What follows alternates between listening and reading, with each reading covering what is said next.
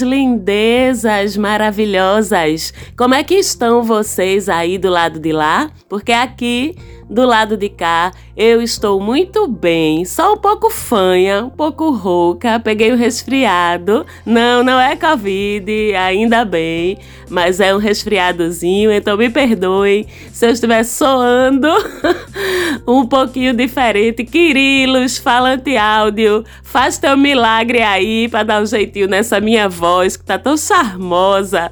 Hoje eu sou Marcela Marques, esse é o seu Mapa da Maga, o podcast de astrologia que está toda semana aqui no seu streaming preferido, falando sobre o céu, o que é que está acontecendo lá em cima e como é que repercute para a gente aqui embaixo no planeta Terra. Falo diretamente aqui de Recife, Pernambuco, para o mundo com o céu da semana no mapa da Maga.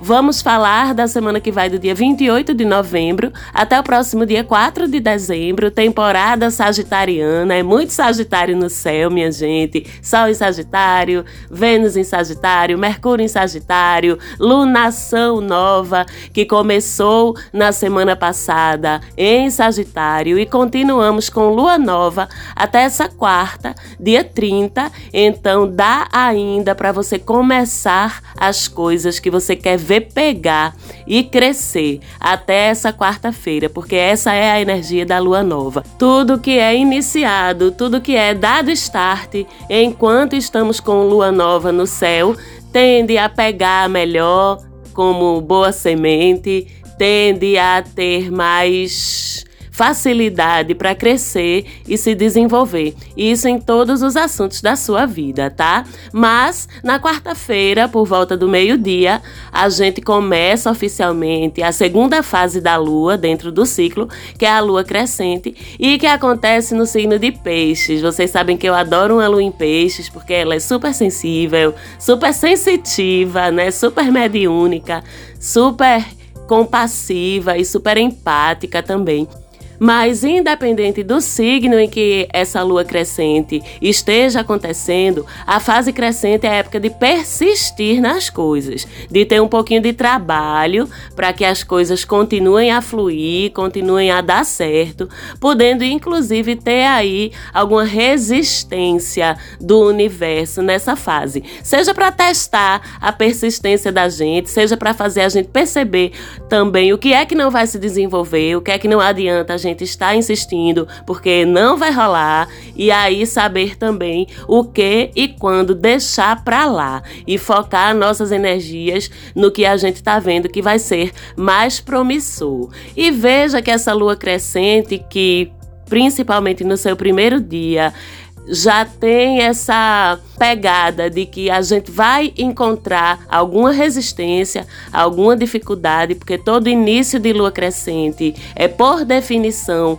uma quadratura, ou seja, um ângulo energético de resistência, de dificuldade com o Sol. Mas essa em particular acontece já formando um sextil com Urano, que meio que compensa, né? Enquanto a quadratura é um ângulo que apresenta ou que coloca dificuldade para a gente superar no caminho da gente. E o sextil é um ângulo que abre oportunidade. E quando a gente fala de Urano, que é criativo, que é inesperado, que é dinâmico, né? A gente fala de um sextil que pede e favorece que a gente aplique formas criativas de achar caminhos para que as coisas aconteçam, para que o que a gente quer ver florescer, floresça a partir de nossa criatividade, de nossa inventividade para achar caminhos. Da mesma forma, essa lua insistiu com Urano pode até presentear a gente com sorte, viu? Com golpes de sorte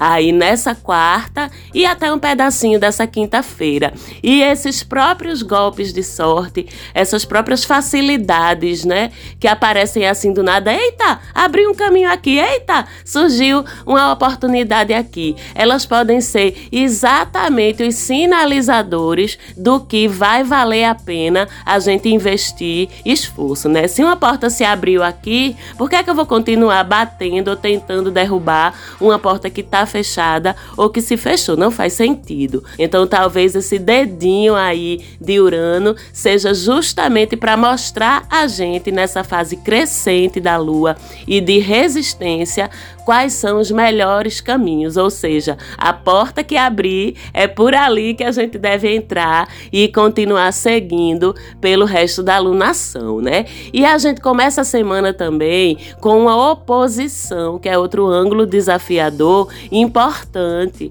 que é Mercúrio e Vênus ainda juntinhos ali, lá em Sagitário, e Marte ainda retrógrado lá do outro lado no signo de Gêmeos né, que é o oposto ou complementar de Sagitário. Oposição sendo um ângulo de conflitos, de batalhas externas ou de resistências e obstáculos externos que se contrapõem diretamente na nossa frente, vamos dizer assim, o que é que pode ser provocado por essa oposição, que envolve três astros, né? Porque, como eu disse, de um lado, Mercúrio e Vênus conjuntos em Sagitário e do outro, Marte em Gêmeos. Então vamos ver Mercúrio. Mercúrio, né? O que é que Mercúrio faz? Qual é a responsabilidade dele? Bom, ele influencia ou dita a nossa fala, as nossas argumentações, as nossas trocas através do diálogo, tá? E Marte é o combate, o confronto, a guerra, a batalha. Então, com eles dois em posição de conflito, isso reverbera, é lógico, nas nossas interações verbais, na nossa comunicação com o outro, Mercúrio, que pode assumir áreas de batalha, Marte. Então, a gente pode ter discussões ferrenhas com pessoas importantes para a gente. E Mercúrio em Sagitário não se nega a um debate debate, não, a uma arenga verbal, não. É muito convicto, muito teimoso, difícil de abrir mão dos seus pontos de vista. E lá do outro lado, Martin Gêmeos, retrógrado, vai tentar de tudo para derrubar os argumentos do outro, com jogos de palavras, enfim com as habilidades de manejo verbal, que são a arma, Marte de Gêmeos, né? E como Marte está retrógrado, isso pode até desenterrar discussões e debates que você achava que já tinham sido finalizados, que não iam mais aparecer, mas esse Marte retrógrado tem mania de ir lá atrás buscar confusão de 1899. Aliás, recomendo essa série incrível na Netflix, 1899, que é sobre tempo, sobre Matrix, sobre realidade ou não. e recomendo vocês assistirem, mas de qualquer forma, Marte retrógrado ele vai buscar a briga de 1899, aquele puxão de cabelo que tu levou da tua irmã quando tu tinha 5 anos qualquer motivo para colocar essa combatividade verbal em movimento, né? E o resultado disso pode ser discussões acirradas, desgastantes até porque ninguém dá o braço a torcer. Sagitário teimoso e Gêmeos sempre procurando encontrar uma brecha verbal para derrubar o argumento do outro, e aí fica só aquele bate-boca chato, provocativo, que azeda inclusive as relações sem levar a lugar nenhum. É importante então que ao longo dessa semana, se for o caso e se a gente puder, a gente até se preserve, opte pelo silêncio, mesmo que a gente esteja morrendo de vontade de retrucar, de rebater, porque vai ser desgaste e muito provavelmente ninguém vai vencer essa discussão. Tem um meme até que diz assim: eu não discuto mais, eu digo beleza e sigo adiante. E é mais ou menos isso, para você se poupar desse tipo de desgaste. Mercúrio já deixa a oposição no dia 2 dessa semana, sexta-feira, né? Então, qualquer conversa que você sinta que tem potencial para ser chata, para ser desgastante, para descambar para uma discussão, é melhor deixar essa conversa para depois do meio-dia dessa sexta-feira, que é quando Mercúrio já deixa a oposição e aí a gente consegue conversar com um pouco mais de tranquilidade. Já Vênus começa também a oposição junto com Mercúrio já nesse comecinho de semana e segue até o final da semana assim, até fim de semana que vem, tem Vênus em oposição com Marte na área. E onde é que repercute? Nas nossas relações de casal, principalmente, embora possa também repercutir em outras relações, principalmente se há tensão de gênero, tá? Entre essas pessoas. E Vênus é a parte romântica, social, civil, vamos dizer assim, das relações, e Marte é a parte do desejo, da libido, do instinto de conquistar. E essa oposição, inclusive, nem é de todo ruim, tá? Pode trazer ao longo da semana atrações intensas para tua vida, aumento da paixão, do do desejo em uma relação que já existe, para quem está sozinho e buscando, pode trazer novos interesses afetivos com muita química e com muita troca intelectual também. Aliás, essa troca intelectual, essa admiração mútua intelectual, essa semana pode ser tão afrodisíaca quanto a química física, tá? Vamos dizer assim. Então a gente tem uma facilidade, né, para atrair pessoas que desafiem no bom sentido a gente na parte intelectual e relações intensas. E o momento mais forte dessa oposição entre Vênus e Marte é na noite de quarta-feira, dia 30, tá, gente? Então reserve o dia do rolê semanal, rolê dia útil. Essa semana você deve programar para quarta-feira, dia 30 de novembro. Quem sair por aí em busca de alguém nesse dia é quase certo encontrar. E até se você não estiver procurando, tá? Mas não espere ainda uma continuidade, não. A gente ainda não sabe, porque a química de Vênus em Marte é a química do momento. Ela pode se estender ou pode se esvair quando a tensão de gênero, a tensão sexual for resolvida, talvez, né? Então não espere ainda continuidade, mas que saiam as faíscas daquelas, isso sai, pode ter certeza. Mas, como eu tô falando muito de tensão entre Vênus e Marte, essa tensão pode ser boa, né? Porque nos desafia, nos provoca e nos atrai, mas essa tensão ela também pode se refletir em desentendimentos, discussões, principalmente para aqueles casais que não estão de boa, tá? Que estão em momentos diferentes, que estão querendo coisas diferentes. Aí essas diferenças podem se evidenciar. E se for para ter DR e se for para ter uma DR produtiva, o que é mais importante, é melhor, como eu já disse, deixar para depois do meio-dia da sexta-feira, porque antes disso tem o envolvimento ainda de Mercúrio e então as discussões discussões tendem a virar brigas em vez de debates e não resolverem nada, certo? E como Mercúrio e Vênus estão em sextil nessa mesma dinâmica com Saturno ao longo da semana, as conversas, os diálogos em que a maturidade e até um certo distanciamento emocional puderem dominar, elas tendem a dar mais certo, a ser mais construtivas. Tá vendo porque é importante a gente esperar Mercúrio sair do caminho de Marte Marte, porque Marte é intempestividade, impulso e é o instinto da gente de ataque e de defesa. Então, quando o diálogo da gente estiver sendo provocado pelo nosso instinto territorial, vamos dizer assim, a gente tem mais dificuldade de manter essa postura que o sextil de Saturno com Mercúrio e Vênus pede, que é a maturidade e até uma certa frieza no sentido de conseguir observar de fora a sua relação mesmo que isso pareça difícil, mas conseguir observar de fora e entender onde é que está a falha, onde é que está o erro, onde é que está o desajuste para poder abordar aquilo de uma forma mais cirúrgica, tá?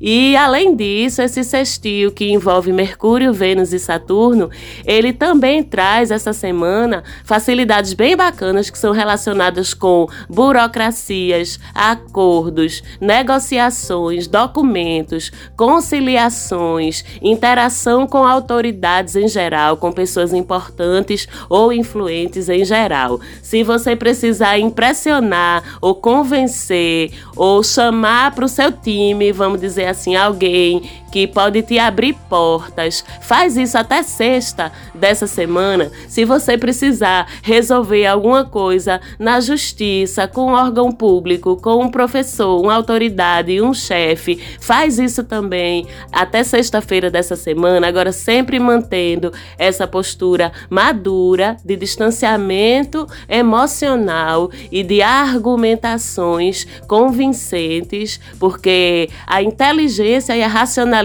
da pessoa com quem você vai estar lidando para trazer ela para o teu campo vai estar predominando. Então, a melhor forma de abordagem é a mesma, para que o outro entenda. Uma outra coisa interessante e bacana desse sextil é que ele favorece aprofundar relações tá? Tornar as relações mais sérias se elas já estão indo para esse caminho. E pode até trazer pessoas com uma diferença de idade mais marcante. Saturno sempre trabalha com essa coisa do tempo para trazer ensinamentos para a gente. Uma diferença de idade que pode ser para mais, para menos, uma pessoa que vai nos provocar nesse sentido desse paradigma da idade correta para que as pessoas se relacionem entre si, vai trazer pessoas com essa diferença para balançar o coração da gente. Pode sair um match bacana, aproveitando aí também a oposição entre Vênus e Marte, mas Mercúrio e Vênus também formam quadratura com Netuno, aquele que joga névoa, né?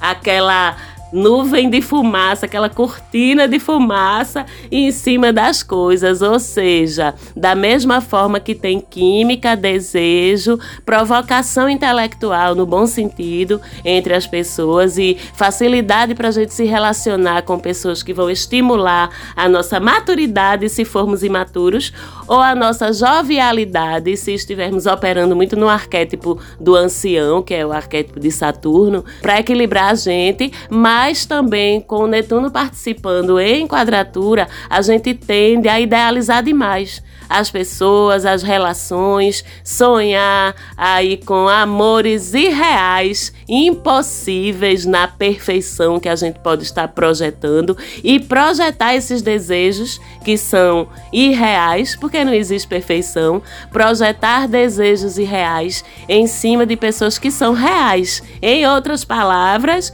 cuidado para não se enganar nos rolês, beijar o sapo jurando que ele é um príncipe, tá? Porque isso só acontece em de fada. A gente tem que estar tá preparada, preparado para lidar com as imperfeições do outro até a medida em que isso é saudável para a gente, como também temos que estar preparadas e preparados para compreender e acolher também quando aquela imperfeição, entre aspas, ela é tão distante do que é ideal, do que é, não digo nem ideal, mas do que é saudável para a gente, que não vale a pena mais estar tá insistindo. Fica essa reflexão aí. Então vamos manter os pés no chão, cientes e conscientes de que as pessoas são pessoas reais, não são idealizações. Se a gente não quiser se decepcionar ou tecer expectativa demais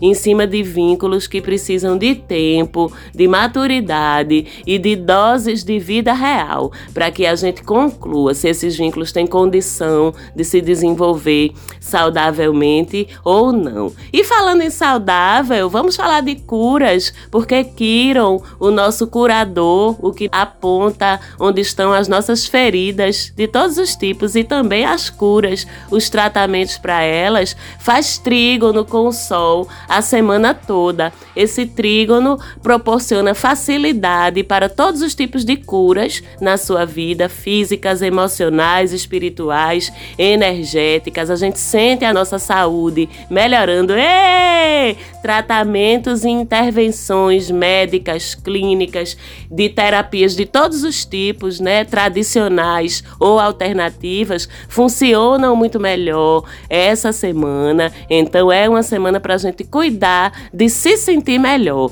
observar, examinar aí em que nível da nossa existência a gente não está se sentindo bem e aproveitar essa semana de trígono para curar essas questões, né? Veja também aí onde é que Quirón está transitando no seu mapa, ele está aos 12 graus de Áries, né? Com que casa zodiacal os 12 graus de Áries estão se alinhando no teu mapa natal? Vamos dar alguns exemplos para vocês entenderem como é que funciona. Se é na sua casa 2, essa é uma semana para curar sua vida financeira, que é assunto da casa 2. Se é na sua casa 7, essa é uma semana para curar sua relação amorosa firme, que é assunto da casa 7. Se é na casa 8, é uma semana para curar ou resolver algum problema cuja resolução não depende só de você. Médico, banco, autoridade, justiça, departamentos, empresas, ou seja, para resolver problemas que envolvem a intervenção de um terceiro. Se acontece na casa 6, é uma semana para curar seu corpo físico. Se acontece na casa 12, é uma semana para curar sua alma e seu coração. Veja lá no seu mapa. Se você não tem o seu mapa, fale comigo. Eu faço o trabalho de análise e interpretação do mapa natal. Você pode pegar mais informações lá no nosso Instagram, arroba Mapa da Maga. Se você ainda não segue, siga lá, meu amor. Vá dessa focinha aí pra Maga, por favor. E aí a gente termina a nossa semana com a lua crescente em touro. Lua crescente em touro. Cresce nossa preguiça, cresce nossa fome, cresce nossa habilidade de estar querendo fazer vários nada ao mesmo tempo. Eu todo mês me lasco quando a lua passa em touro, seja qual for a fase, porque ela vai em algum momento do mês fazer conjunção com meu Marte natal. Meu Marte já é em touro, né? Pense que para lutar contra a preguiça foi um negócio que eu aprendi, mas não foi fácil. e quando a lua ativa Marte, minha gente, não, Olhe, eu não presto pra nada. Eu vou fazer as coisas, cumprir as obrigações na força do ódio. Eu passo um dia inteiro só o pó da rabiola. Encostou, eu durmo. Encostou, eu durmo. Passei perto de comida, eu como. e é interessante a gente trazer isso, porque a lua é o principal símbolo da ciclicidade que é o funcionamento do corpo da gente, do organismo da gente, principalmente nós mulheres, né? Como nós somos cíclicas e tá tudo bem com isso. Mas a questão é que a gente vive numa sociedade que foi tão cartesianizada, vamos dizer assim, né? A gente tá tão adestrada para achar que é regular, a gente tá tão adestrada. Eu falo a gente, homens e mulheres, tá? Para seguir padrões de produtividade, de rendimento, de vitalidade, de animação que são irreais e que quando a gente se pauta muito por isso, quando a gente se pauta muito por se comparar com o outro e por não respeitar o nosso próprio ritmo, que é diferente para cada um. Basta você olhar para o seu Marte e para a sua Lua no seu mapa natal, que você entende seu ritmo. Tem gente que produz melhor de noite, tem gente que produz melhor de dia, tem gente que tem que dormir cedo, tem gente que tem que acordar tarde. Isso é a individualidade de cada um, não tem padrão, não tem parâmetro para isso, né? E sempre que a gente tenta se encaixar, minha gente, eu sei que esse pensamento é muito aquariano, mas eu tenho que compartilhar com vocês. É a minha missão, né? Quebrar os paradigmas. Sempre que a gente tenta se encaixar muito no que é um amplo padrão que foi determinado, sabe-se lá por quem?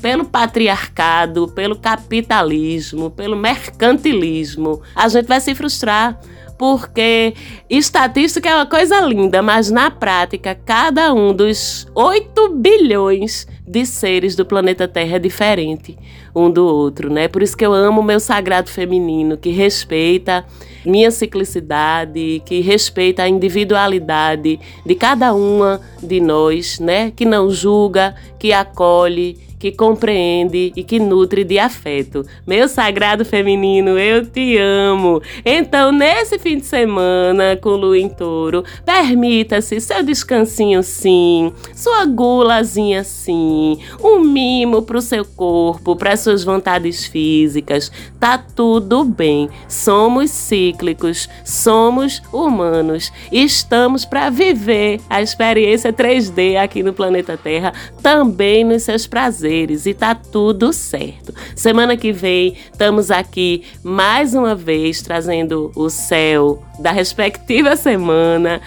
como sempre, um beijo para todos vocês que me escutam, as pessoas que estão sempre falando comigo lá no Instagram, pelas vias de contato, minhas clientinhas, meus clientinhos, minha produtora falante áudio. É tão bom estar com vocês todas as semanas aqui e todos os dias trocando ideia lá no Instagram. Um beijo e até semana que vem.